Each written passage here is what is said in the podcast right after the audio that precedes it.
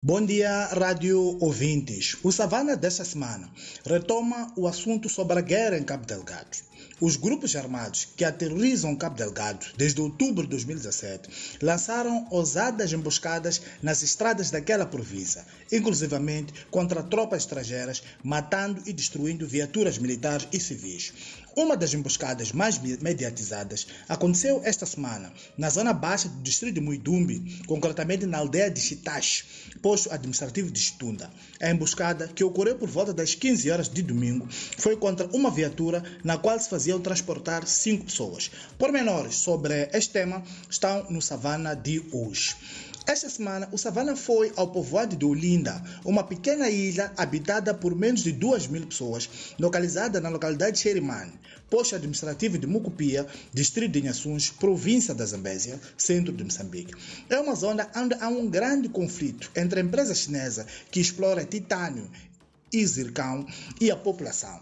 Nesta edição, o jornal traz os contornos deste caso, trazendo para as páginas deste semanário boa parte dos principais intervenientes de um conflito na indústria de extração extrativa. Não passamos ao lado do Fórum de Comunicação Social, organizado em Maputo, pelo Conselho Superior de Comunicação Social.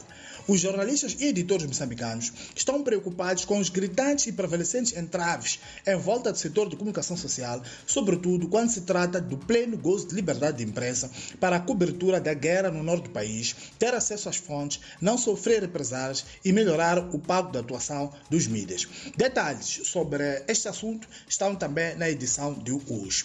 Igualmente, seguimos o desenvolvimento sobre a soja e feijão boer proveniente de Moçambique, apreendida na Índia. Após um acordo ad hoc no Tribunal Aduaneiro de Mumbai, o navio MV Ruby finalmente deixou o porto daquela cidade indiana, dois meses depois de ter sido arrestado com carga do Grupo Royal de Nampula, sob suspeita de, de ter transportado a partir de Nacala soja geneticamente modificado. Pormenores sobre o tema e desenvolvimentos em Nacala, província de Nampula Norte de Moçambique, estão no Savana de hoje. Esta semana, o Savana registrou eh, que o Fundo Monetário Internacional anunciou a aprovação da primeira revisão do Programa de Ajustamento Financeiro de Moçambique, que permite o desembolso de quase 60 milhões de dólares, considerando que as metas foram cumpridas.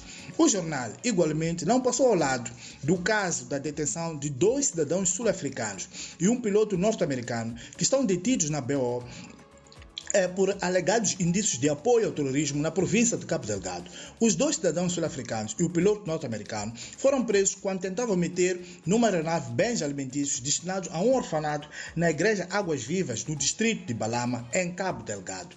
Trata-se de Eric Dry, 69 anos, e o seu amigo Wilco de Plef, 77 anos, que foram detidos juntamente com seu piloto norte-americano Ryan Cochran na pista do aeroporto de Inhambane. As autoridades moçambicanas suspeitaram dos comprimidos de vitaminas que os dois homens traziam consigo e acusaram os evangelistas de fornecerem drogas aos terroristas. Detalhes sobre este assunto, que promete ainda fazer passar muita água por debaixo da ponte, estão no Savana de hoje, que já está nas bancas e nas nossas plataformas tecnológicas.